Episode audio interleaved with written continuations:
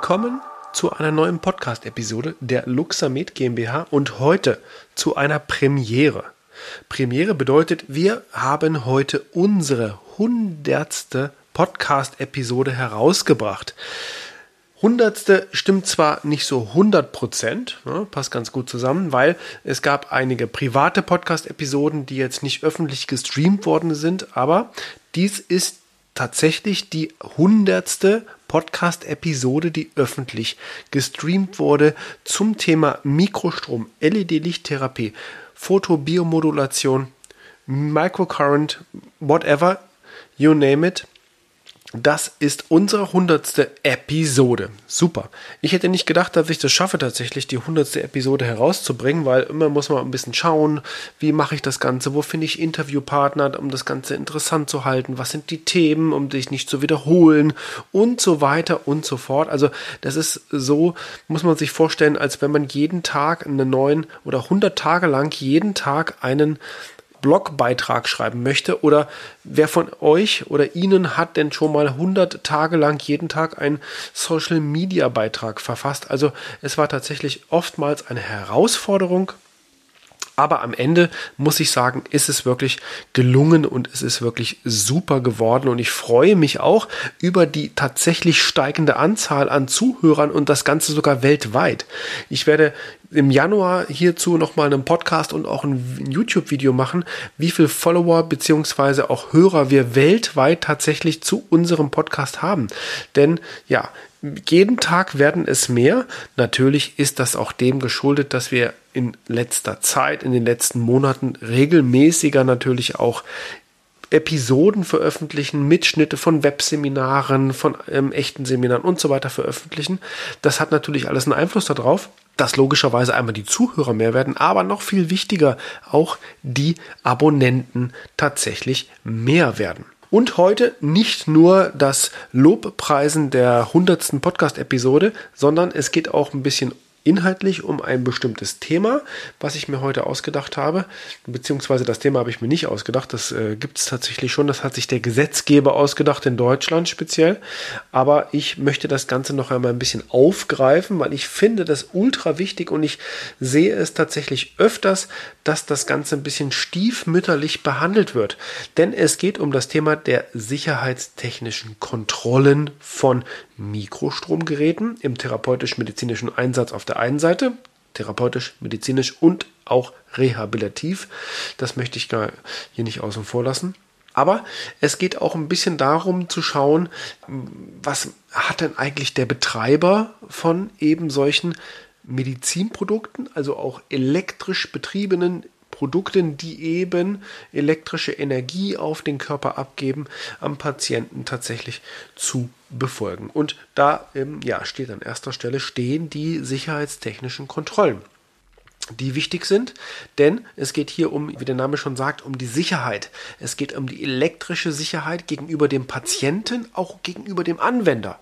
Der Anwender kann ja der Betreiber selbst sein, also Betreiber, um das ganz kurz zu erklären, das ist derjenige, der die Verantwortung trägt. Also wenn was passiert, wer geht ins Gefängnis? Der Betreiber, nicht der Anwender. Das kommt immer drauf an. Ja, das wäre jetzt ein juristischer Teil, wo es halt auch um groben Vorsatz geht oder etc. Aber der Betreiber ist der, der haftet. Ja, sagen wir mal so ganz grob gesagt. Der Anwender ist der zum Beispiel angestellte Therapeut, der angestellte Arzt, der eben das Produkt einsetzt am Patienten. Und da geht es auch um dessen Sicherheit. Und wir sprechen hier nicht nur über die Medizinprodukte-Betreiberverordnung im engeren Sinne, sondern wir sprechen auch über zum Beispiel die DGUV, also die Deutsche Gesellschaft für Unfall, der Unfallversicherer, also eben auch die BG die Berufsgenossenschaften, die dort durchaus auch ein Mitspracherecht haben, denn es geht ja darum, dass wenn wir angestellte Therapeuten, Ärzte etc. haben, die dann auch über die BG versichert sind, automatisch, also über die gesetzliche Unfallversicherung versichert sind, da, da möchte natürlich der Gesetzgeber bzw. die Versicherungsgesellschaft auch ein gewisses Mitspracherecht haben weil hier geht es ja um Kosten. Also heute um die STK, sicherheitstechnische Kontrolle. Und ja, was ist denn die Grundlage dieser STK? Das ist eben die Medizinprodukte-Betreiberverordnung.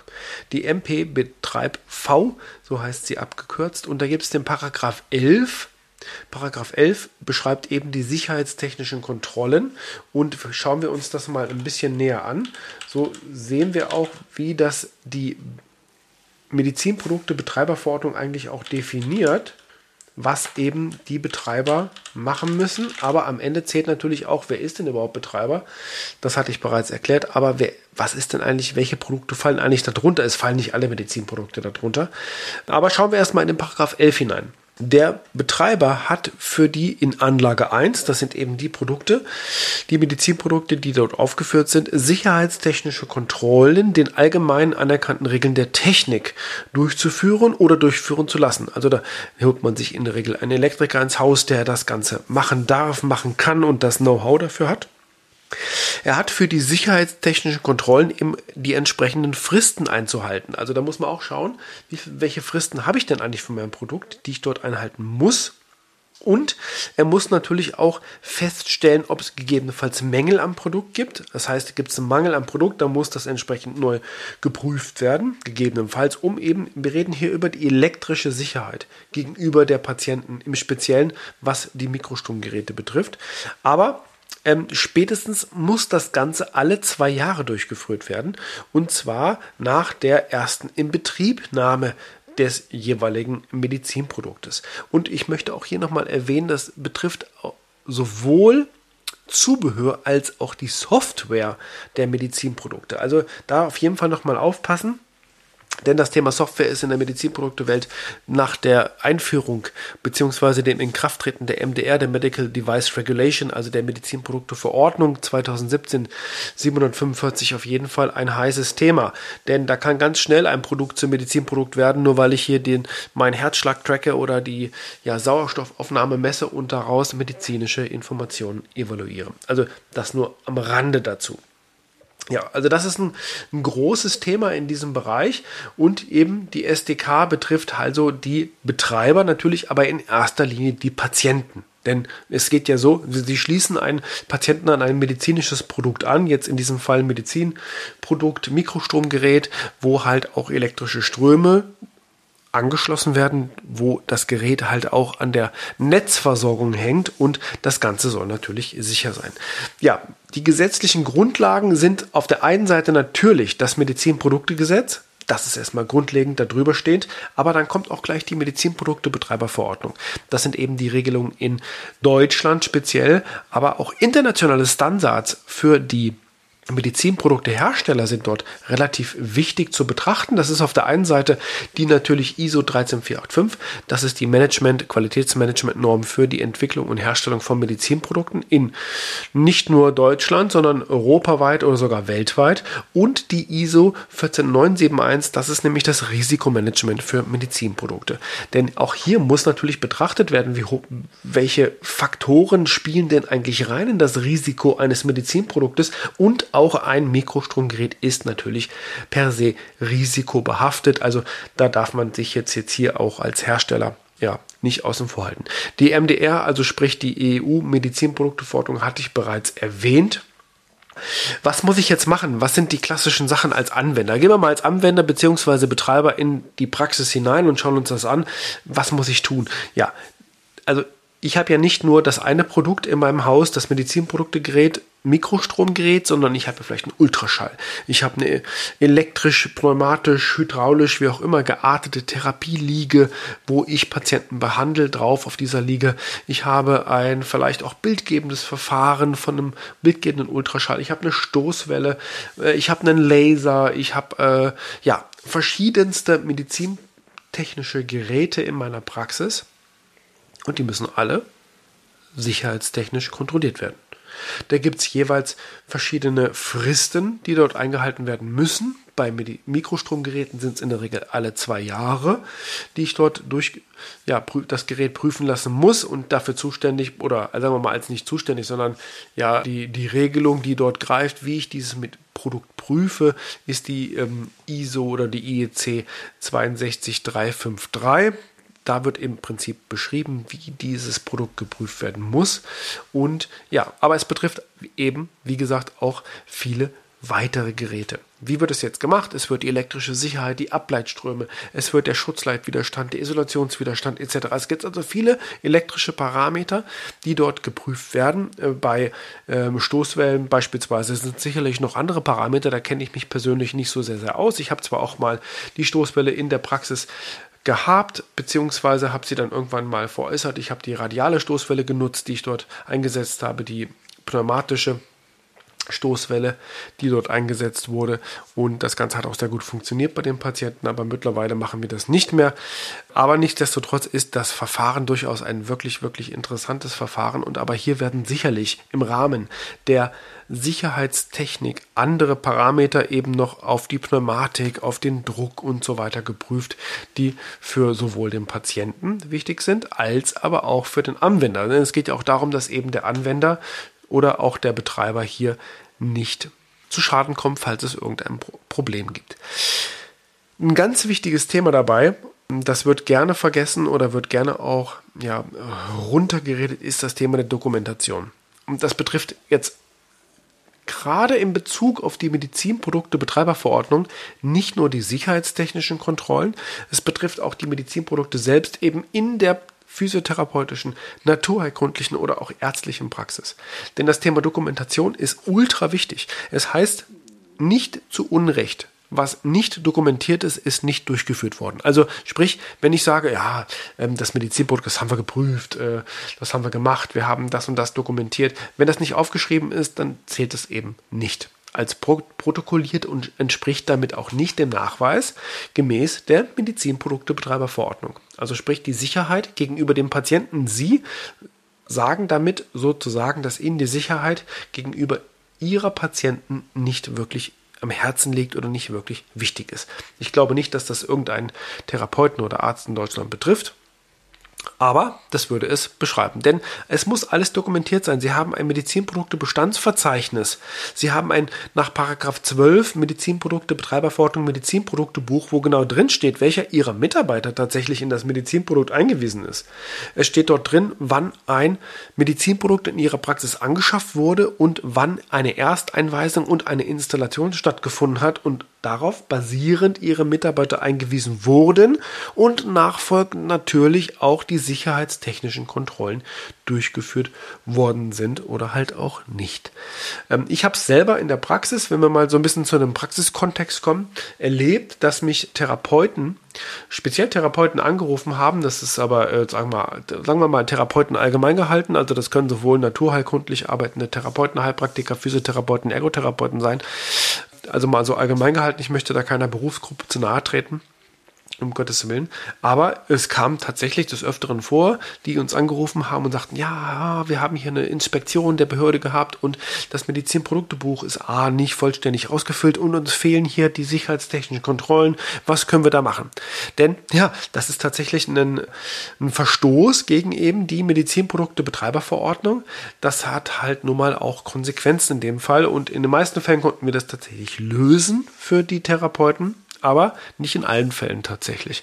Gab es tatsächlich auch einmal, eigentlich genau gesagt zweimal Probleme dabei. Ja, aber da sollten Sie de facto drauf achten. Wer hat denn die Verantwortlichkeit eigentlich dem gegenüber? Also was die Medizinprodukte-Betreiberverordnung betrifft, da steckt der Name schon drin. Die Verantwortung hat der Betreiber, also der Inhaber, der CEO, der Geschäftsführer eben der jeweiligen Praxis und dass natürlich die Produkte, die Medizinprodukte auch korrekt so hergestellt und vom Hersteller geprüft werden, dass sie auch eben diesen Prüfungen im Feld, also sprich in ihrer Praxis standhalten. Na, die Verantwortung hat natürlich der Hersteller. Und da sollte man sich natürlich grundlegend immer auf zertifizierte ISO 13485 zertifizierte Hersteller verlassen, denn nur diese Produkte dürfen auch tatsächlich in der Medizin beziehungsweise Therapie, Rehabilitation oder Vermeidung, Verhütung von Erkrankungen eingesetzt werden.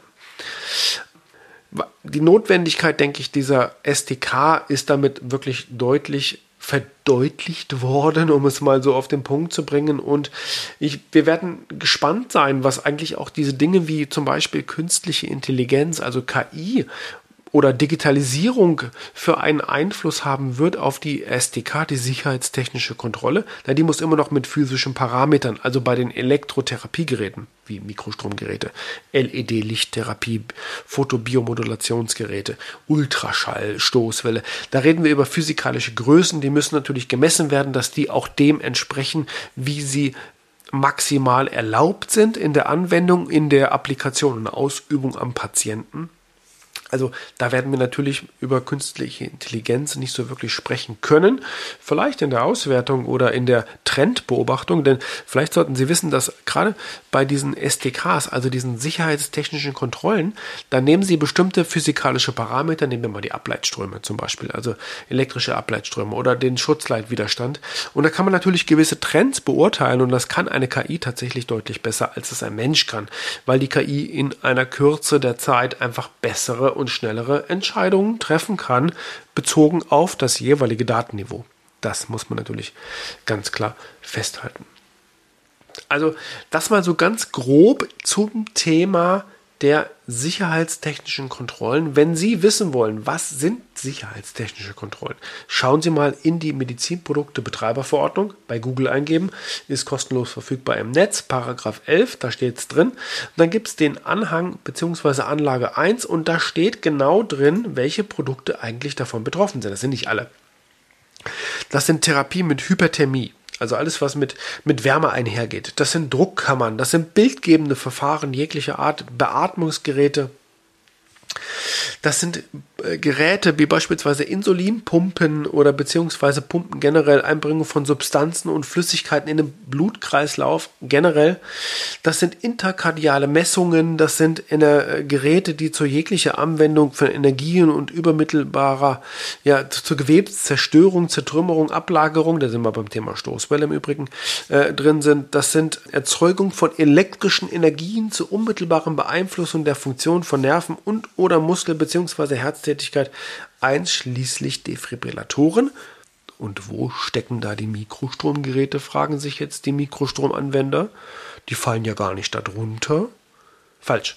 Es gilt immer der nahezulegendste, also der nah, der am nächsten heranzuziehendste Standard und wir reden hier über die unmittelbare Beeinflussung von der Funktion von Nerven und oder Muskeln und da fallen die Mikrostromgeräte in ihrer Kategorisierung einfach drunter als Elektrotherapiegeräte. Somit ist die Medizinprodukte Betreiberverordnung auch für Medizin, also für Mikrostromgeräte als Medizinprodukt anwendbar. Ja, also das eben zu dem Thema Mikrostromgeräte, Medizinprodukte, Betreiberverordnung und die sicherheitstechnischen Kontrollen. In dem Sinne sage ich vielen Dank fürs Zuhören, vielen Dank fürs Einschalten. Äh, ich hoffe, auch unsere hundertste Podcast-Episode hat Ihnen einen Mehrwert gebracht, hat Ihnen Spaß gemacht. Geben Sie uns damit fünf Sterne auf Spotify, YouTube, wo auch immer Sie uns hören, konsumieren.